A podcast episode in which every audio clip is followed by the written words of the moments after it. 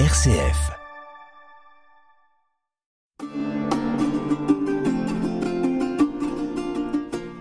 Chers auditeurs de RCF Poitou, bonjour.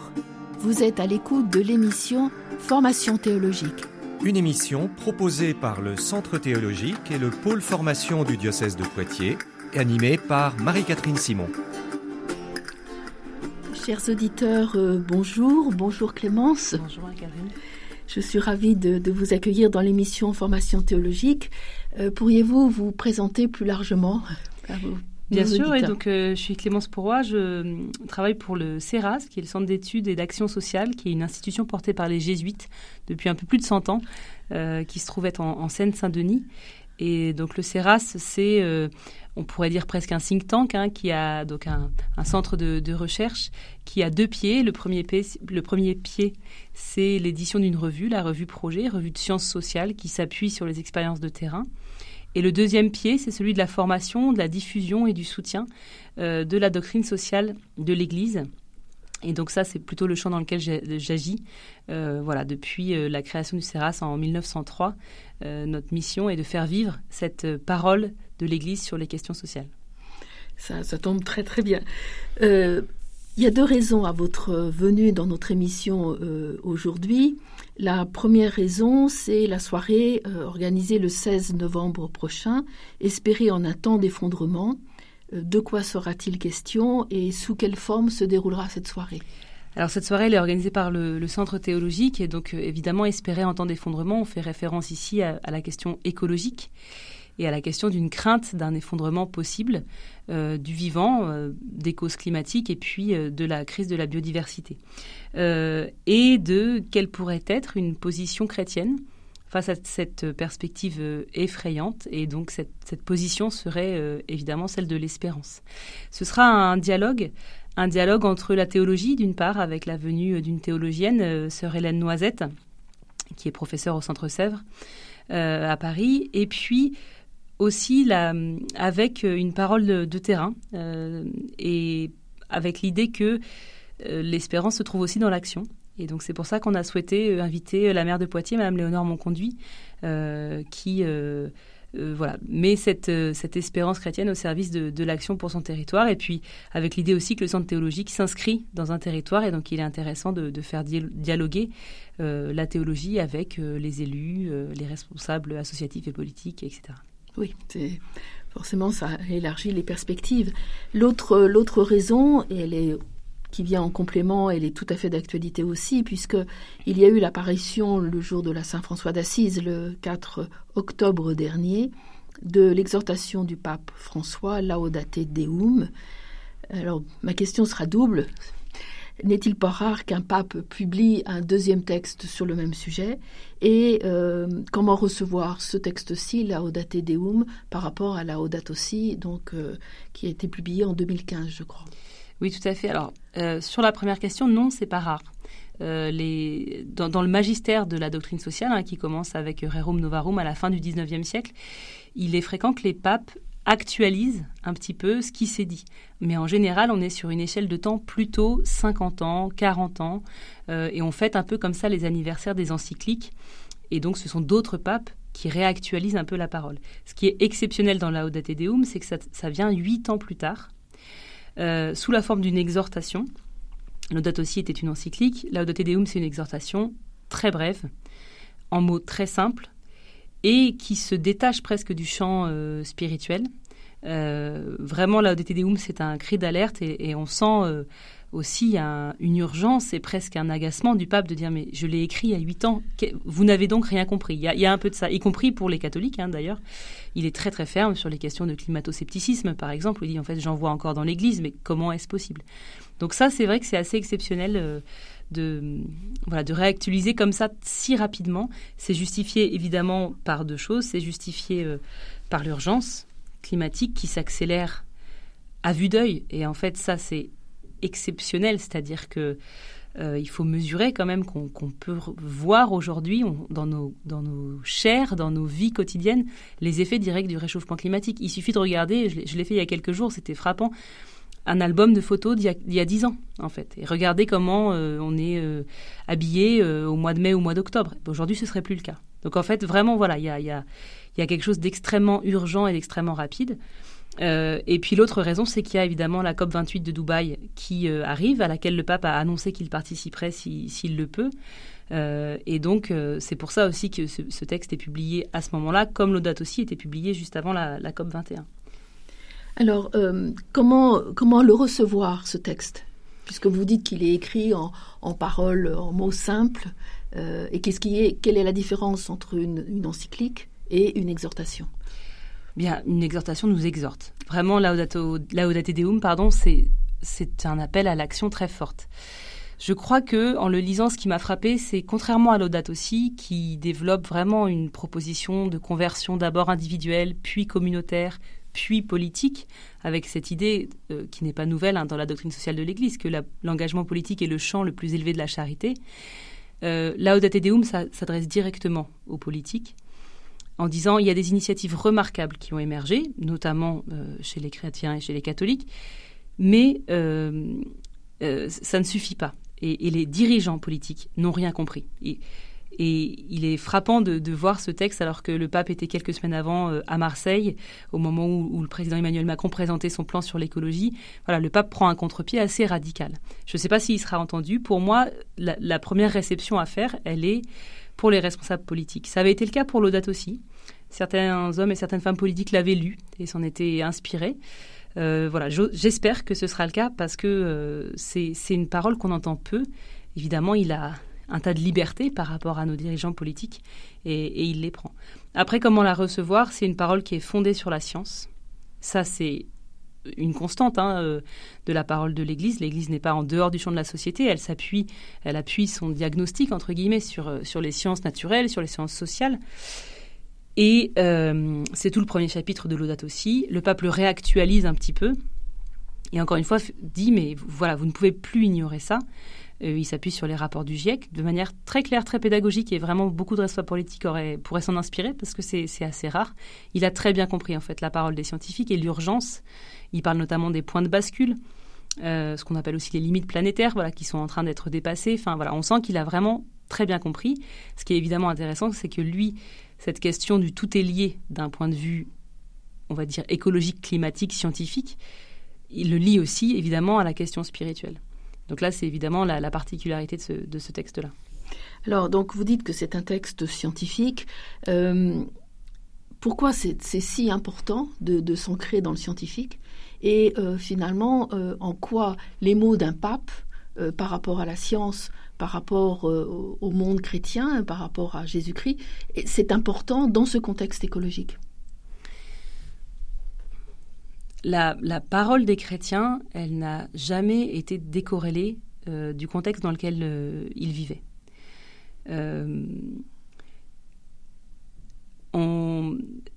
la, doctrine sociale de l'Église s'appuie vraiment sur le fait que les chrétiens sont dans le monde. Et dans ce monde, il y a des gens qui ont une certaine compétence sur, sur des sujets et, euh, et nous devons les, les écouter. Ça ne veut pas dire que euh, ça nous suffit, c'est-à-dire qu'après il est essentiel de, raccrocher les choses à notre foi, mais la religion euh, chrétienne, c'est pas une religion qui annonce un salut uniquement spirituel. elle, elle, est pour aujourd'hui et maintenant pour les hommes mais les femmes qui habitent voilà sur sur la terre et donc voilà, on, est incarné dans, ce monde physique. Et, ça, je crois que c'est important que, et le pape l'a très bien compris, qu'on s'inspire de ce qui est bon aussi dans les travaux scientifiques, et Dieu n'est pas absent de ces travaux scientifiques. Euh, la recherche de la vérité, la recherche du bien, voilà, on peut quand même imaginer qu'il y a aussi toute sa part. Donc c'est d'abord s'informer, et puis ensuite la question du sens, la question de qu'est-ce qui, en tant que chrétien, nous pousse particulièrement à nous engager, euh, la question de quelle est notre manière chrétienne, notre style d'engagement. De, voilà, ça, c'est des questions particulièrement chrétiennes. Alors, euh, vous l'avez dit en ce début d'émission, et puis on l'a vraiment en tête, hein, que ce soit le Laudato Si ou le Laudato Deum, c'est des textes politiques, euh, c'est tout à fait évident. Euh, mais il me semble que dans le texte Laudate Deum, le pape François se positionne aussi comme un chef d'État. Euh, pourquoi? Vous avez parlé de, la COP tout à l'heure. Et que pensez-vous de ce positionnement du pape? Moi, j'ai la sensation qu'il utilise tout ce qu'il a à sa portée, en fait. Euh, il n'avait pas souhaité venir à la COP 21 parce qu'il avait peur, à ce moment-là, que ce soit interprété comme une caution euh, pour des décisions qui ne seraient pas assez courageuses. Et donc, il avait reculé. Aujourd'hui, la COP 28, elle est à Dubaï. Le président de la COP 28, c'est aussi le président de la plus grosse compagnie pétrolière du pays. On est quand même voilà, dans quelque chose qui est très compliqué. Hein, d'un point de vue écologique, on peut penser que c'est un désastre euh, avant même qu'on y aille. Euh, et pourtant, le pape y va. Parce que, je pense, il y a un côté de dire, mais en fait, on n'a plus le temps là. Euh, de, deux manières. Hein. Lui voit aussi que euh, voilà, il, a de moins en moins de temps devant lui, très concrètement, pour faire changer les choses. Et donc, il va sur ses priorités. Et il y va très franchement. Il le fait évidemment avec le synode sur la synodalité, mais il le fait sur l'écologie, il le fait sur l'accueil des personnes migrantes. Et puis, il prend les armes qu'il a à sa disposition. Il se trouve qu'il a un statut de chef d'État qui est particulier et je pense qu'il en profite pour porter cette voix particulière auprès euh, des autres chefs d'État dans une démarche qui est tout à fait euh, géopolitique. Alors, euh, la, soirée du 16 novembre et l'invitation de, Madame le maire de, Poitiers, Madame Léonore Mocondoui, c'est un signe fort finalement par, rapport à, par rapport à cette à cette lettre euh, pastorale, etc.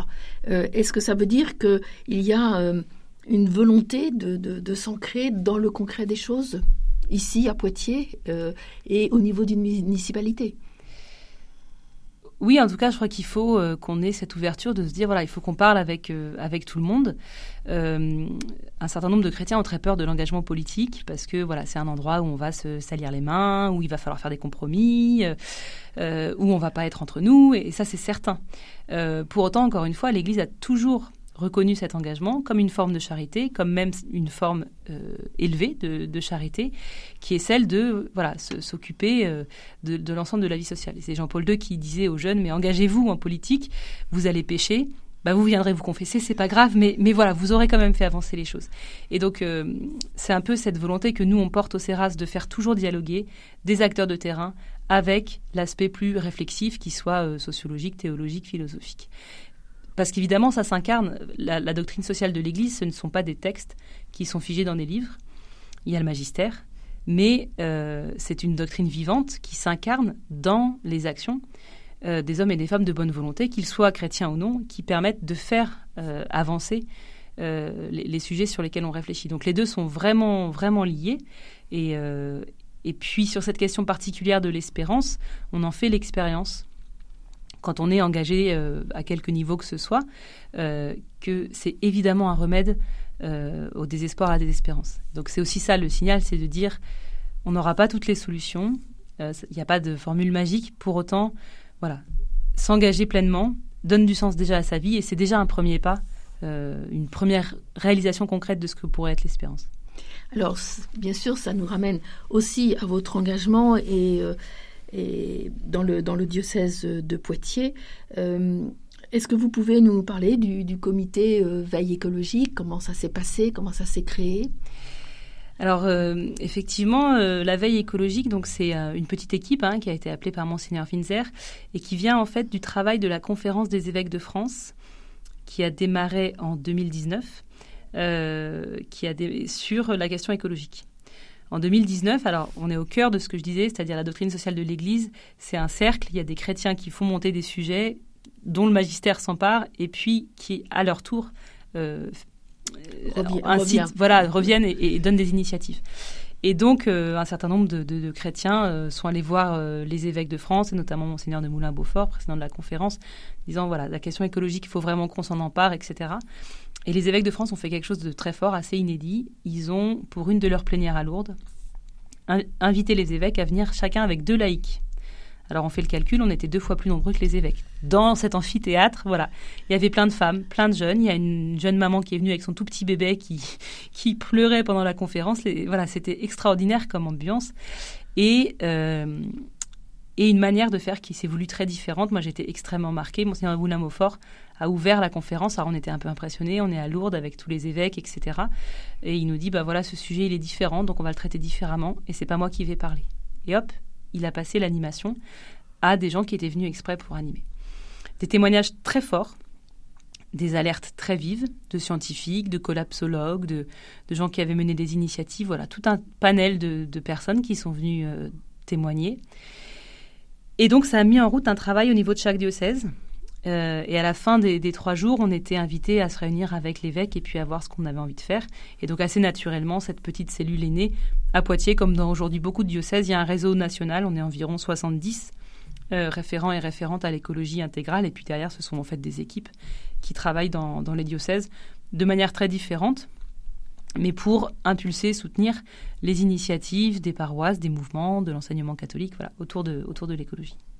Alors, vous avez cité euh, l'éducation des, enfants. C'est important de commencer si tôt?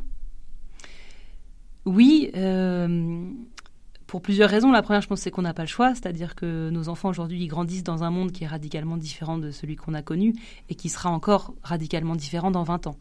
Euh, ils le voient, ils le savent il y a aussi beaucoup de discours très catastrophiques et moi je trouve que c'est important de leur donner un discours voilà, qui partage aussi cette, euh, cette joie de vivre et cette espérance. Euh, la, deuxième chose, c'est que pour moi, la question écologique, elle commence par une chose qui est fondamentale, c'est l'émerveillement. Le pape nous y appelle dans l'audate aussi, mais voilà, il n'est pas seul à porter cette parole. Et ben ça, c'est quelque chose qui est tout à fait à portée d'enfant. Et il y a quelque chose de très simple. Et donc effectivement, la question de l'éducation, elle est, elle est fondamentale. On a aujourd'hui des outils très intéressants. Euh, mais souvent, je fais le constat, euh, en tant que maman notamment, mais aussi euh, dans d'autres lieux où j'interviens, que les enfants nous éduquent beaucoup sur cette question.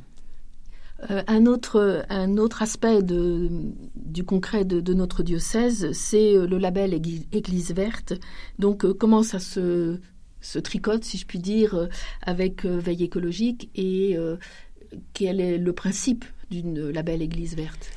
Alors le label Église verte, c'est un label œcuménique, euh, donc euh, qui est partagé euh, par les protestants, les orthodoxes et les catholiques, et qui reprend un peu quand même la démarche de l'audate aussi, même si c'est n'est pas tout à fait lié, mais de un voir, c'est-à-dire faire le diagnostic. Donc on regarde tout, tout, tout. Ça peut être au niveau d'une paroisse, d'une école, ça peut être, je crois qu'RCF s'est engagé dans la démarche, voilà, d'une entreprise. Il y a un label famille qui est en train de se décliner également on regarde, en gros, on pourrait dire notre bilan carbone, mais c'est un peu plus large que ça.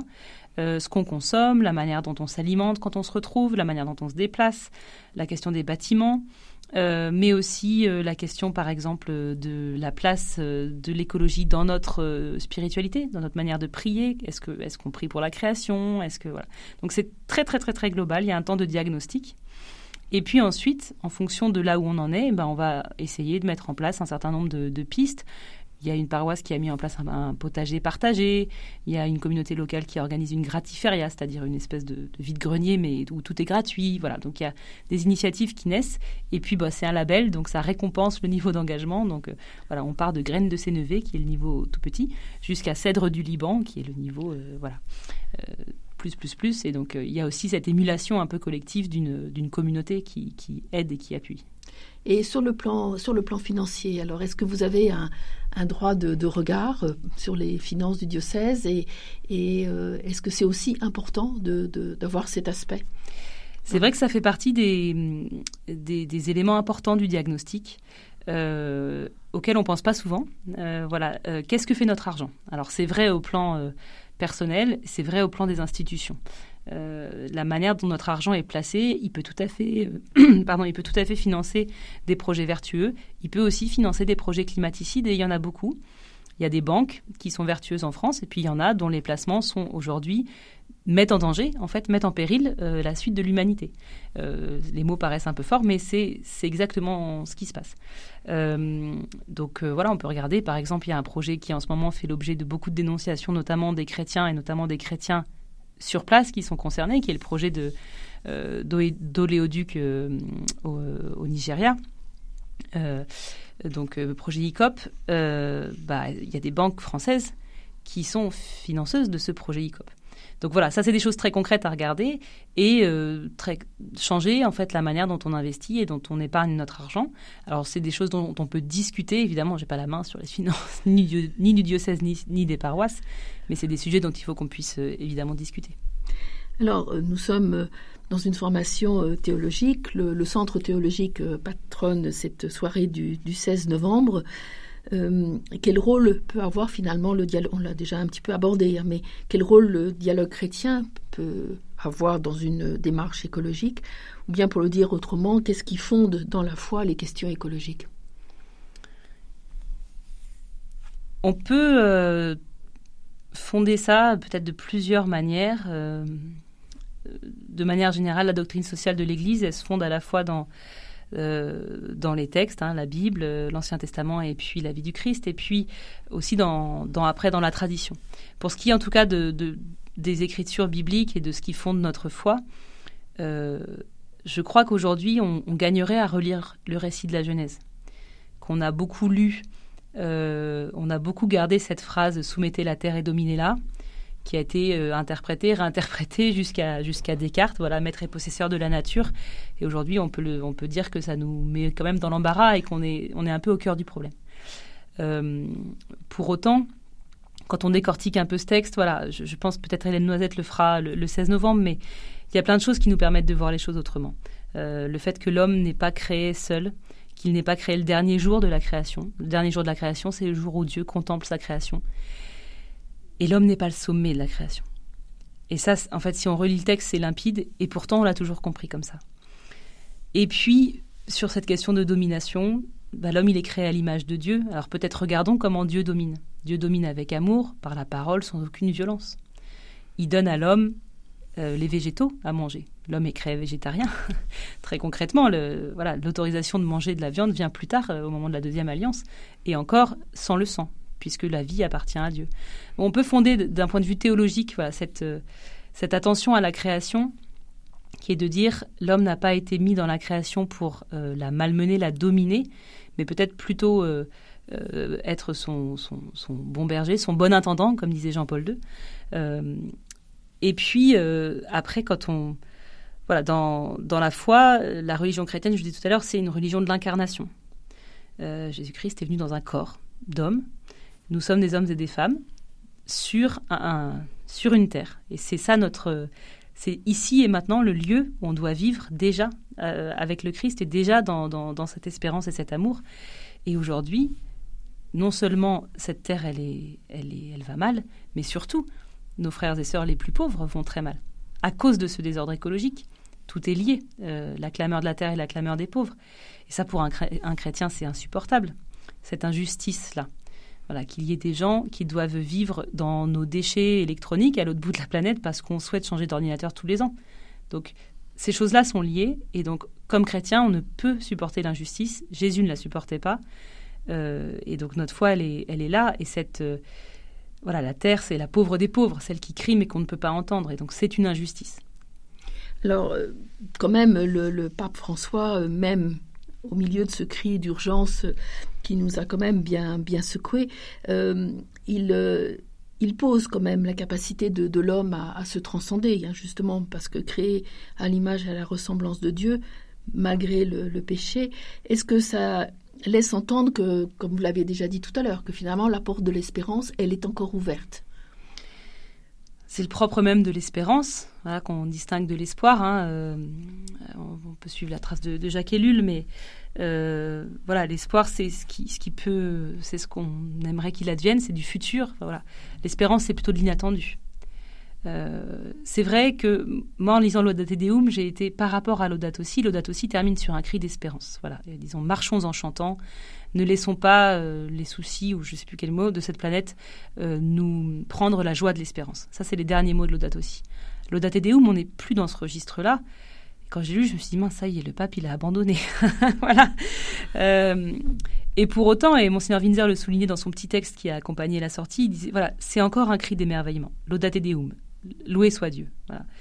C'est un appel quand même à l'émerveillement. Il reconnaît tous les efforts qui sont faits Et dans ces efforts, ben, on trouve une trace de l'amour de Dieu.